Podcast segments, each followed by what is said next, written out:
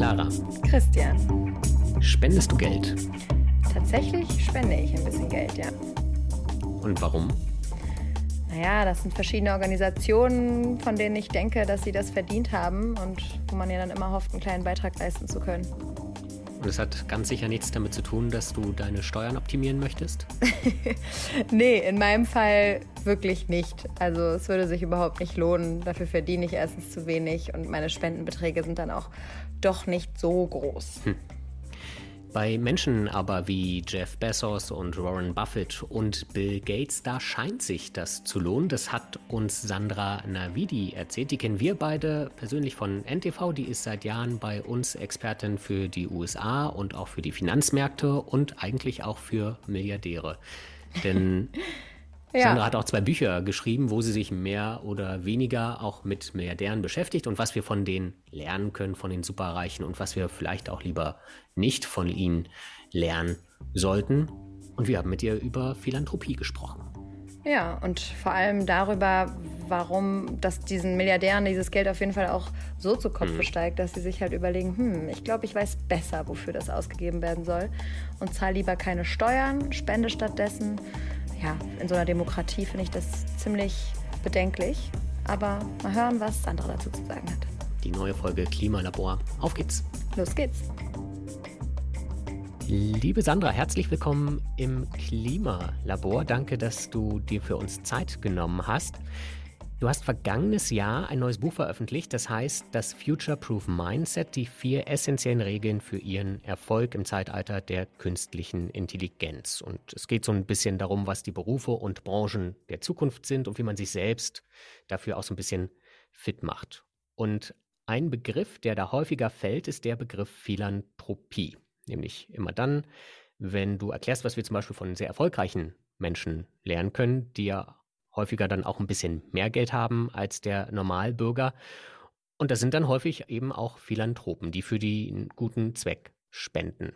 Kann man denn als Superreicher es sich leisten, kein Philanthrop zu sein?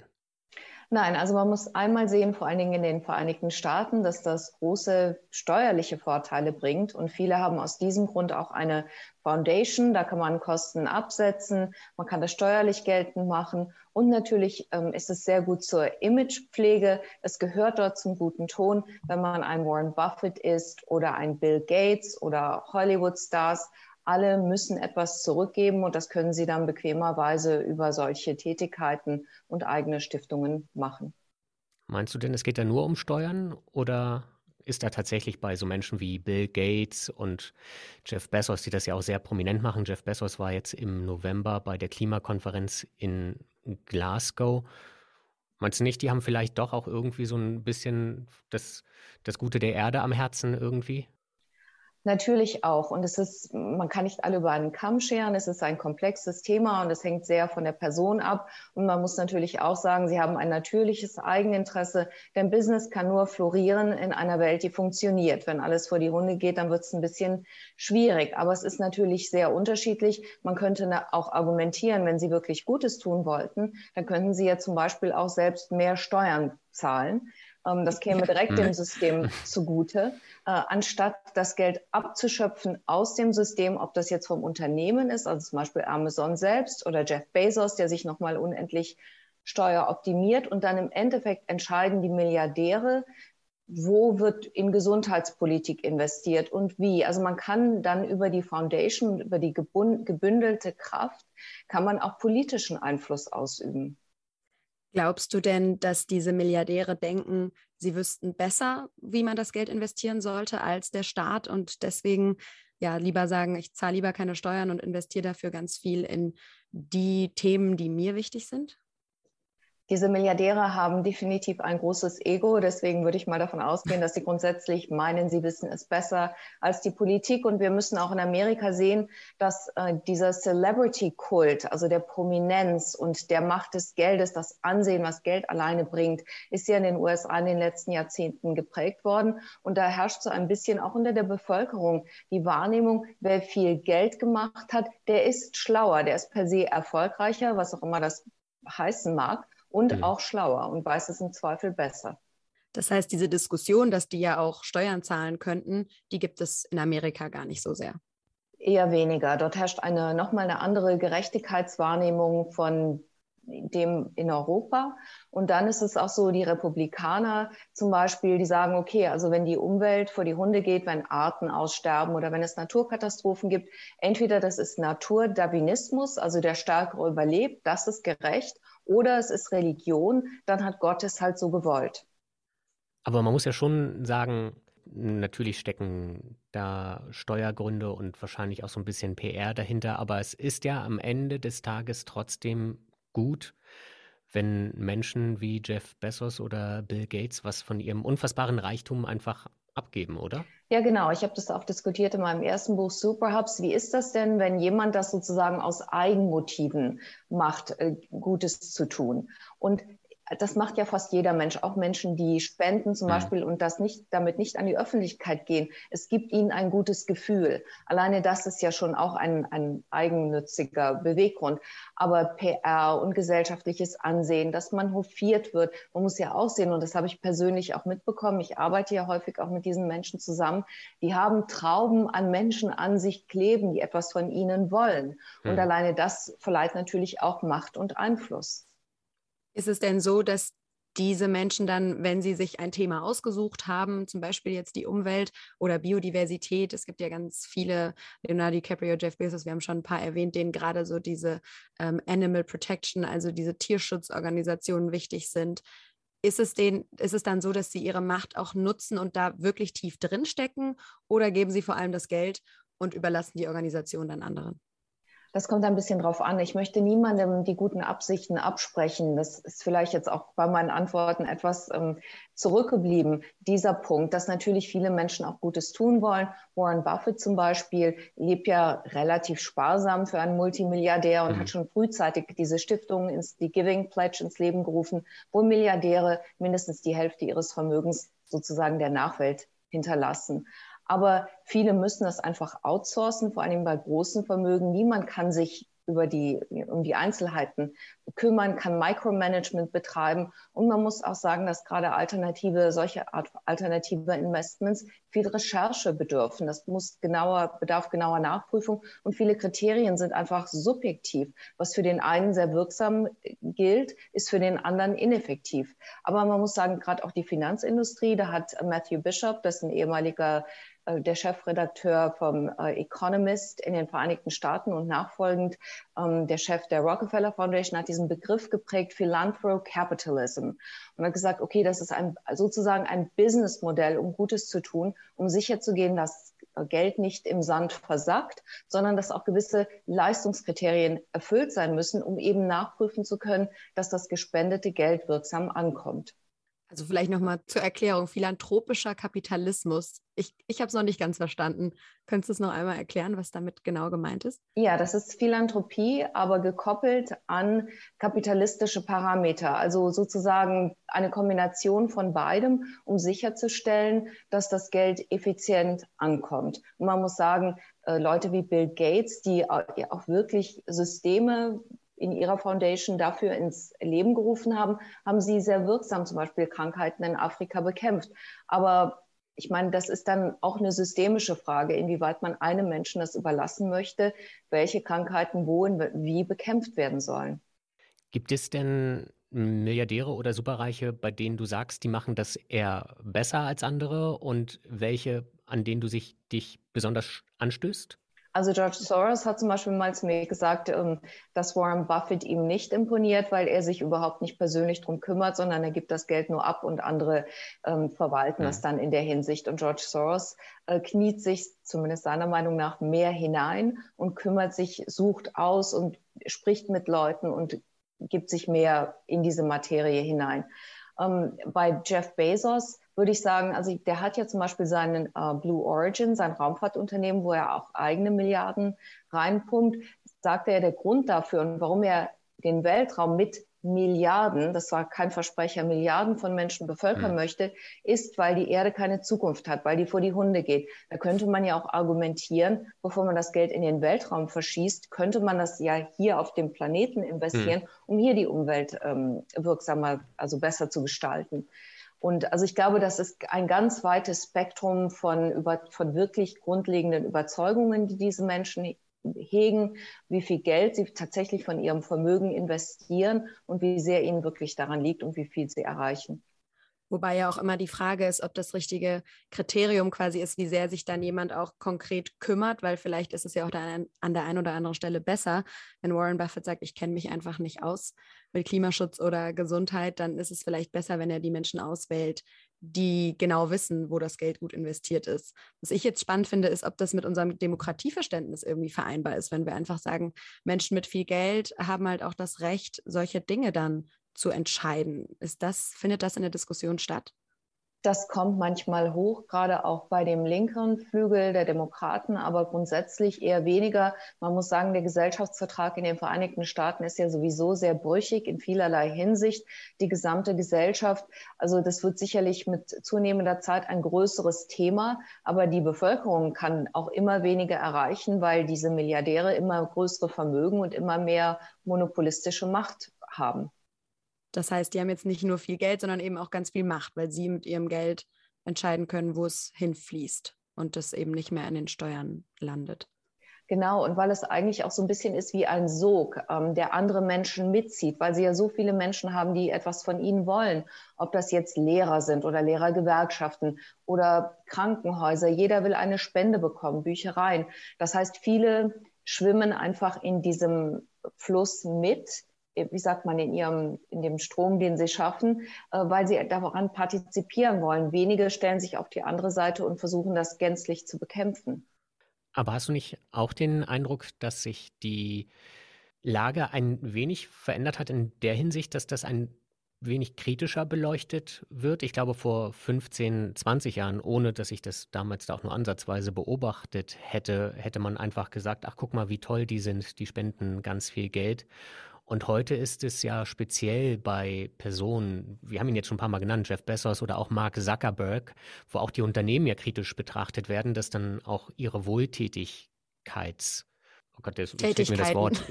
Tätigkeiten, genau, ähm, kritisch beleuchtet werden und die dann schon irgendwie rechtfertigen müssen, was die da einfach eigentlich machen. Das stimmt, aber die haben natürlich so eine große PR- und Marketingmacht und vieles ist dabei eben subjektiv und Darstellungssache. Und wenn einmal ein Narrativ herrscht, ist schwer dagegen anzukommen. Es gibt ja auch äh, mittlerweile so ein, sagen wir, ich habe jetzt die genaue Oxfam-Zahl nicht vor Augen von diesem Jahr, aber mhm. sagen wir mal, 40 Personen haben so viel Geld wie, der, wie die restlichen 50 Prozent der ganzen Weltbevölkerung.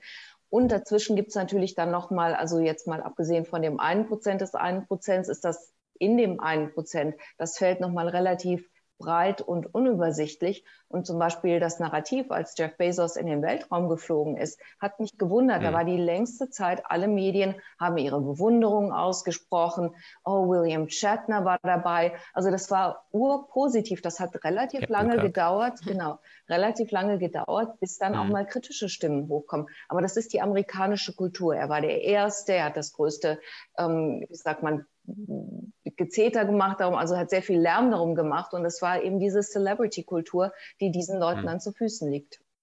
Die kritischen Stimmen kamen ja teilweise hauptsächlich von Elon Musk, dem, sage ich mal, Weltraumkonkurrenten und dem Konkurrenten im Platz ähm, an der Spitze der reichsten Menschen der Welt, der ja aber, ich weiß gar nicht, ob ich da falsch informiert bin, fast gar nichts äh, in Richtung Wohltätigkeit macht und mit seinen Steuern ja auch so ein bisschen kritisch gerade betrachtet wird. Ja, Elon Musk ist nicht gerade ein Empath. Ähm, er hat ja auch äh, die. Das ist auch ein schöner Titel. er hat ja auch die UNO, glaube ich, letztens herausgefordert, äh, eine Rechnung anzustellen, wo sie denn sein Geld nun anlegen würden. Also sehr offensiv gewesen in seiner, in seiner äh, Darstellung. Der, der ist so ein libertärer der hat diese politische Überzeugung sozusagen, der Stärke gewinnt mhm. und der hat immer recht. Jemand, der selbst schon zweimal Riesenhilfspakete der Regierung entgegengenommen hat in Krisen, ohne die er heute gar nicht mehr da wäre. Und jetzt will er nichts davon abgeben, das wundert kaum. Ich finde es gut, dass du die Regierung ansprichst. Wie schaut die denn darauf, der Staat? Also wie gucken die sich das an, wenn einerseits, ich meine, die haben ja dann auch Interessen, wollen vielleicht Gelder für bestimmte Projekte. Welches Spannungsfeld entsteht da? Das Spannungsfeld ist einfach so, dass die, ähm, dieser politische Einfluss, der über Lobbying stattfindet, und Lobbying äh, kann ja in ganz subtilen Formen findet der statt. Also nicht nur bezahlte Lobbyisten, die dann mit Aktenkoffer auf den Capitol Hill gehen, sondern zum Beispiel auch durch Personenaustausch. Also eben erwähnte ich den äh, Matthew Bishop, der beim Economist als Journalist tätig war und der dann nach, also sehr einflussreich und angesehen und nachfolgend ging er zur Rockefeller Foundation, also einer wohltätigen ähm, Stiftung. Also der Einfluss, mhm. den die auf die Politik ausüben, da wäre ja eigentlich das Fazit, was die Politik ziehen müsste, wir müssen anders verteilen, Gewinne. Wir müssen höhere Steuern von diesen Menschen erheben. Das passiert aber überhaupt nicht. Das heißt, die lassen es zu, dass quasi das Ganze untergraben wird, ähm, weil sie jetzt den, den kurzen Gewinn sehen. Vielleicht müssen sie das ja auch irgendwie zulassen, weil die Politik in den USA ist ja so Kopf an Kopf teilweise, dass da ja überhaupt nichts beschlossen wird. Vielleicht sind sie einfach froh, dass sich überhaupt jemand um diese Probleme kümmert, während sie sich streiten. Das ist ein Punkt, aber der ausschlaggebendste Punkt ist eine gerichtliche Entscheidung Citizens United, die entschieden hat, dass Unternehmen wie Menschen behandelt werden, wenn es um Parteispenden geht. Und das führt dazu, dass das Geld in Amerika die Politik auswählt. Ich habe ein Kapitel in Superhubs. Die USA hm. haben die beste Demokratie, die man mit Geld kaufen kann. Und das sagt eigentlich schon alles. Vielleicht spannen wir dann den Bogen mal ein bisschen weiter. Und ein anderes großes Thema in den USA neben Superreichen sind ja Startups. Es gibt ja Startups noch und nöcher, die mit unfassbaren Bewertungen an die Börse gehen oder an die Börse gehen wollen. Immer häufiger auch mit prominenter Unterstützung und immer häufiger auch grün, weil grün sich ja, glaube ich, ganz gut verkauft. Und eines davon ist Aspiration. Und da gab es am Ende des Jahres auch so eine Geschichte, das ist so ein Finanzstartup, wo man mit deren EC oder Kreditkarte, in den USA wahrscheinlich eher mit einer Kreditkarte, ähm, einkaufen geht, die dann ja, auflegt, durchzieht und dann kann man aufrunden. Das kennen wir, glaube ich, auch aus ein paar deutschen Supermärkten. Und dann versprechen die, dass die von dem Geld, das sie zu viel bekommen haben, Bäume pflanzen. Und zwar sind da unter anderem Leonardo DiCaprio, Orlando Bloom, Robert Downey Jr. und der Rapper Drake als Investoren beteiligt. Und jetzt kam aber schon heraus, dass von den 35 Millionen Bäumen, von denen sie gesagt haben, dass sie die gepflanzt haben, bisher schon, ähm, dass das nicht stimmt, sondern dass es bisher erst 12 Millionen sind. Ich finde, wenn man das dann gegenüberstellt mit den Milliardären, die dann vielleicht aus Steuergründen Geld spenden, die Geschichte eigentlich ein bisschen schlimmer, wenn man Geld einsammelt bei Investoren und verspricht, Grünes zu tun und das Grüne dann aber, naja, nur so ein Drittel erfüllt wird. Also die grundlegende Frage ist, kann man mit Kapitalströmen, mit der Lenkung von Kapitalströmen eine grüne Wirtschaft ähm, im Sinne hm. des Kap äh, Pariser Klimaabkommens schaffen? Da muss man sagen, grundsätzlich ja. Reicht das aus? Nein. Wenn man sagt Finanzwirtschaft, was bedeutet das? Bedeutet natürlich einmal die konventionellen Unternehmen, also Schattenbanken, Banken und jetzt haben wir die Startups. Eignen sich Startups dafür? Startups haben ja eine ganz eigene Natur. Die gehen ja vor nach dem Prinzip des Design Thinkings, also die entwickeln sich sozusagen, während sie wachsen prüfen Sie, was funktioniert und was mhm. funktioniert nicht und dann ändern Sie Dinge. Das ist ein bisschen kritisch, wenn es zum Beispiel um Unternehmen, also, ähm, Silicon Valley Startups geht, die sich mit Gesundheit beschäftigen, wie der, die von Elizabeth Holmes. Ähm, ja. Dass die Unternehmen und dann aber auch Finanzwirtschaft, weil Leute dort ihr Geld hingeben. Man kann man ja auch, können ja Leute sagen, okay, das ist grün, ich gebe meine ganzen Ersparnisse dahin. Ähm, das ist immer ein bisschen risikoreich und man kann bei diesen Startups immer schwerer unter die Motorhaube gucken, um nachzuschauen, was passiert da tatsächlich, hm. weil die wesentlich geringer reguliert sind als andere Unternehmen. Jetzt Aspiration kooperiert ja mit konventionellen Banken, wenn ich das richtig sehe, um einen gewissen Einlagenschutz zu erzeugen und natürlich auch Vertrauen bei der Bevölkerung. Hm. Aber bei Startups ist es ganz typisch, dass man schwer genau jetzt nachprüfen kann, äh, was da eigentlich passiert. Kurz an der Stelle nur als Einschub, du hast eben Elizabeth Holmes erwähnt, die jetzt ja auch verurteilt wurde wegen massiven Betrugs. Das hat vielleicht nicht jeder jetzt gerade auf dem Schirm. Die hat ein Gesundheitsunternehmen etabliert. Im Silicon Valley galt lange als die total tolle nächste, der nächste Steve Jobs sozusagen. Und das war aber alles eine Lüge. Ja, vor allen Dingen, sie hat, sie hat ein Gerät entwickelt und hat gesagt, mit einem Tropfen Blut kann man also tausende Krankheiten ähm, diagnostizieren. Und das war ein Totalbetrug und das war total gelogen. Und die hatte die sogar General Mattis und Kissinger und Also die angesehensten Menschen in der Wirtschaft in den USA in ihrem Vorstand und keiner hat das verstanden bis zum Schluss. Es gab ein paar hm. Whistleblower. Also das zeigt mal, was für eine Blackbox diese Unternehmen sein können und weil sie einfach auch nicht diese Transparenz bieten müssen, die herkömmliche Unternehmen haben aufgrund von Regulation und Aufsicht. Haben denn aus deiner Erfahrung, du hast da wahrscheinlich mehr Einblick als wir, so Leute wie Leonardo DiCaprio oder Robert Downey Jr. Einblick darin, wenn die sich verpflichten, die sind ja als Investoren dabei bei Aspiration. Wissen die, was da passiert? Also die selber werden sicherlich keine kleinteilige Recherche machen. Man muss ja auch sehen, hm. dass grüne alternative Investments viel mehr Recherche benötigen als herkömmliche. Weil bei herkömmlichen, okay, da guckst du dir das Finanzkonstrukt an und prüfst das auf Schlüssigkeit. Da, bei grünen Investment kommt das Grüne ja noch mit oben drauf. Die Technik, die das bedürft oder das Ganze, was dahinter steht. Das heißt, das ist noch ein extra Layer, der normalerweise mehr Geld kostet und Aufwand. Entweder die Finanzinstitute machen das selbst oder, oder sie sourcen das aus. Im Endeffekt ist es auf jeden Fall teurer super Prominente wie DiCaprio und andere, die machen das im Zweifel nicht selbst. Die haben auch Vermögensverwalter. Die werden wiederum belagert von diesen Unternehmen, auch von, von Startups, sagen, gib uns Geld und dann, das gibt das gute Image. Also du tust was für einen guten Zweck zur Gewissensberuhigung und das ist super für dein Image. Guck dir das doch mal an. Und dann werden die sozusagen davon überzeugt und kriegen vielleicht einen guten Deal. Ich kenne nicht die Bedingungen, zu denen die abgeschlossen haben, aber wenn ich zum ja. Beispiel so ein Unternehmen hätte, würde ich sagen, ja, du kriegst Vorzugsbehandlung, du kriegst finanzielle Vorteile, ja. wenn du bei uns investierst, weil wir profitieren von deinem Image. Du hast ja bei den Milliardären getippt, dass es eher die, die steuerrechtlichen Gründe sind, warum sie das machen. Glaubst du jetzt bei Aspiration, da steht auch eher der mögliche Gewinn im Vordergrund oder machen die das dann doch, weil sie ein gutes Gewissen haben und vielleicht auch was zurückgeben wollen?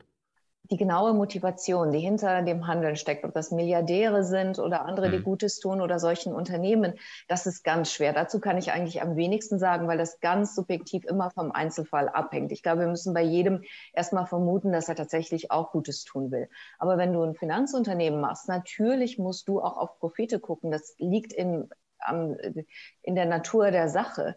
Wenn Leute dir dein Geld anvertrauen, du musst zumindest das zurückgeben können und im Zweifel erwarten sie Profite von dir. Und wenn du dich, ähm, das ist ja bei den ganzen Startups so, du überlegst dir, wo ist eine Marktlücke oder wo kann ich Bedarf schaffen? Und dieser grüne Zug ist halt der, der im Moment am beliebtesten ist und wo viele dann kurzfristig auch aufspringen. Hm. Weil es ist ja schon erstaunlich für mich zumindest, wenn ich dann lese, dass Aspiration vergangenes Jahr 150 Millionen Dollar für Marketing ausgegeben hat und 300 Millionen Dollar, um 23 Jahre lang ein NBA-Team sponsern zu dürfen, so auf dem Trikot. Und statt 35 Millionen Bäumen sind es dann aber nur zwölf. Jetzt ist Baumpflanzen auch kein Allheilmittel in der Klimakrise. Darüber hatten Clara und ich in anderen Folgen auch schon gesprochen. Aber es ist ja jetzt auch nicht so kompliziert. Und ich glaube, mit 450 Millionen Dollar kann man da schon mehr machen. Und es wirkt so offensichtlich komisch, diese Geschichte. Ja, ich glaube, hinter Aspiration steht ja auch noch mehr. Da steckt ja auch, wenn du Geld gibst, dass sie sich verpflichten, dass das in grüne Kanäle gelenkt wird. Also anders als bei hm. Banken, die das in das investieren, was am profitabelsten ist oder sein soll, sagen sie, okay, wenn ihr bei uns investiert, ihr könnt zum Teil auch aussuchen und wir jedenfalls, wir legen es weiterhin grün an. Ähm, aber dein Punkt der, oder der Punkt deiner Frage zieht nochmal darauf ab, was in Amerika ganz stark ist, diese Celebrity-Kultur und ein Narrativ schaffen, dass da das, was draufsteht, oft wichtiger ist als das, was drin ist und man eben darauf dann auch nicht vertrauen kann. Aber ist es nicht so, also gerade diese Prominenten, die geben dann ja ihr Image und so ein Image ist ja viel schneller oder mindestens genauso schnell verspielt wie auch viel Geld sehen die da nicht auch die Gefahr, dass das schnell auch total kaputt gehen kann und dann auch dauerhaft geschädigt ist, wenn man, wenn du jetzt sagst, Kissinger zum Beispiel mit dem Elizabeth Holmes Unternehmen, das ist ja dauerhaft rufschädigend, wenn man sich da so äh, auf den Arm nehmen lässt. Ja, aber wir leben auch in einer ähm, Nachrichtenkultur, die sich so schnell sehr ändert, dass ähm, das das schnell vergessen wird. Also ich glaube, niemand, der dort in Elizabeth Holmes Firma investiert hat, hat einen nachhaltigen Schaden davon.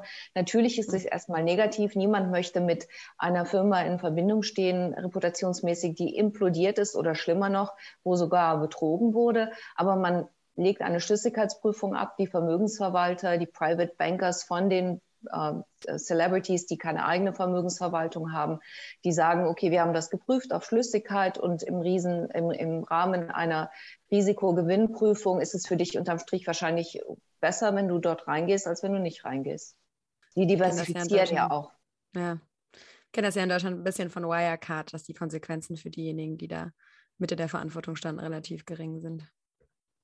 Es ist natürlich sehr verführerisch für Prominente, wenn Unternehmen äh, an einen herantreten und Wirecard wurde ja auf allen Ebenen, ob das Regulatoren waren, äh, Wirtschaftsprüfer, Investoren, wurde ja von allen in den Himmel gehoben und dann treten sie an den Prominenten ran und sagen, du kriegst jetzt äh, eine Riesengebühr dafür, dass du uns vertrittst. Dann denkt der Prominente, oh super, ich stehe in Verbindung mit Wirecard, einem so angesehenen Unternehmen und machen noch zusätzlich Profite. Aber wenn man sich mal äh, umschaut, das gibt es ja in vielen, die ähm, viele Banken, viele damals, glaube ich, auch Sozial Solarzellenunternehmen, die mit Prominenten werben und was sich dann im Nachhinein, äh, auch im Rahmen zum Beispiel der Finanzkrise von 2008 gab es das auch, wo ähm, Finanzdienstleister oder Leistungen implodiert sind. Das ist für Prominente immer ein Risiko, aber ich glaube, der Reiz ähm, auch des Profits ist dann sehr groß. Wo würdest du denn in dem Bereich Harry und Meghan einordnen? Die sind ja jetzt auch an Bord eines ESG-Fonds als Impact-Partner, was auch immer das genau sein soll. Und sie haben ja auch eine eigene Stiftung, die in der ja, jetzt Anfang Januar haben wir es, äh, in der Kritik war, weil sie miese gemacht hat durch hohe Anwaltskosten. Hast du eine Idee, wie, es bei den beiden läuft? Harry und Meghan sind für mich ein bisschen ein rotes Tuch, weil die eine Sache ist, wie zum Beispiel Milliardäre wie Bill Gates im Computerwesen sein Geld zu machen oder wie Warren Buffett als Anleger in Industrieunternehmen und dann das Privatvermögen zu nehmen und das für gute Zwecke einzusetzen. Mhm. Es ist eine ganz andere Geschichte, wenn man Philanthropie dazu benutzt, um Geld zu machen. Also da finde ich, ist die Grenze zur Unanständigkeit ähm, schon ein bisschen überschritten. Es funktioniert ja auch nicht richtig. Und man muss auch sehen, ganz klar, äh, die Deals, die Harry und Meghan gemacht haben, jetzt auch als Impact-Partner, das ist eine reine Werbeveranstaltung. Die generieren so eine Medienaufmerksamkeit mit einer Überschrift weltweit. Das ist in der Hinsicht dann gut hm. investiertes hm. Geld. Aber natürlich äh, tun die nichts de facto tatsächlich für das Unternehmen. Aber wo kommt jetzt da die Sicherheit her, wenn man das bei Leonardo DiCaprio zum Beispiel ja nur schlechter einschätzen kann? Wieso bist du dir bei Harry und Meghan so sicher? DiCaprio hat sein Geld als Schauspieler gemacht. Und mhm. okay, mhm. ähm, ja, da gebe ich dir recht. Also da gerade bei so Impact-Unternehmen, da fließen dann die beiden Sachen zusammen, dass er sein Image nutzt und damit dann auch Geld macht. Ähm, bei Harry und Meghan sehe ich es einfach relativ dreist, dass sie tatsächlich nur durch diese, durch den Einsatz ihres Titels und des Renommees, was mit dem britischen Königshaus kommt, dass sie damit versuchen, sozusagen ihre Identität zu kreieren und damit nur allein damit Geld zu machen. Und damit tun sie auch der Industrie an sich keinen Gefallen, weil dieses heuchlerische, also Harry hat ja sogar auch mal ein Unternehmen, wo es um grüne, grünen Tourismus gehen sollte. Und dann fliegen die immer nur privat. Ähm, das ist zwar all diesen Investoren gemein, dass die nach Davos kommen, um da den Klimanotstand zu besprechen und 1500 Privatjets anfliegen. Ähm, okay, das gibt es durch die Bank weg, aber bei ihnen wird es halt besonders nochmal exemplarisch sichtbar und das turnt die Leute ab, weil das die Heuchlerischkeit, wie sagt man das, Heuchlerische so betont. Aber was würdest du denn sagen, wiegt unterm Strich schwerer? Jetzt haben die nun mal diese Medienaufmerksamkeit und diese Stimme. Sollten die die dann nicht trotzdem besser nutzen? Also schädigen sie ihrem Thema am Ende mehr? Das habe ich jetzt so ein bisschen bei dir rausgehört. Oder kann man sagen, naja, wenn sich zwei, drei Leute davon noch überzeugen lassen, dann ist es trotzdem etwas Gutes? So wie Sie Ihre Existenzgrundlage aufziehen, denke ich, schädigen Sie mehr. Wenn Sie jetzt gesagt hätten oder Megan gesagt hätte, ich bin Lifestyle-Influencer, ich konzentriere mich auf Interior, Innen, Innenarchitektur und Mode und solche Sachen. Und dann setzen wir uns zusätzlich oder wir setzen unser Geld, was wir da verdienen, das setzen wir für philanthropische Zwecke ein und wir, ähm, wie sagt man, sozusagen geben unsere Zeit, um uns für diese Zwecke stark zu machen. Dass es einen mhm. gewissen Grad an Glaubwürdigkeit hat. Ich glaube, dann wäre es auf jeden Fall gut. Aber so unterminieren sie diese ganze, das ganze Konzept. Also das Problem ist eigentlich für dich, dass sie sozusagen hauptberuflich mittlerweile grüne Botschafter sind in dem Sinne, während das alle anderen eher so nebenbei machen? Ja, also ich finde, wenn du nur das mit Imageverkauf machst, also ich verkaufe mein Image, ich tue praktisch nichts, das haben sie auch gemacht bei einem Unternehmen, einem Startup, da geht es um äh, geistige Gesundheit, hm. Depressionen hm. und solche Geschichten. Ähm, sie sind sonst null engagiert auf dem Thema. Sie sind immer nur dann engagiert, genau in, in einer Hinsicht, wenn es dafür Geld gibt. Und hm. deswegen hm. finde ich, ist es nicht glaubhaft. Finde, was all dem irgendwie zugrunde liegt, ich habe ein spannendes Zitat gelesen, was ich in dem Zusammenhang ganz, ganz bezeichnend fand. Es ist die Frage, können wir mit Kapitalismus die Welt vor dem Kapitalismus retten? irgendwie schwang das jetzt auch in dem Gespräch immer mit. Sandra, vielleicht deine Einschätzung zum Schluss nochmal. Wir müssen auch leider zum Ende kommen. Die halbe Stunde ist schon rum. Ja, wie ich sagte, ich glaube zum Beispiel der Einsatz von Kapitalflüssen kann helfen, ähm, Geld in richtige Industrien und Veränderungen der Unternehmenswelt zu lenken.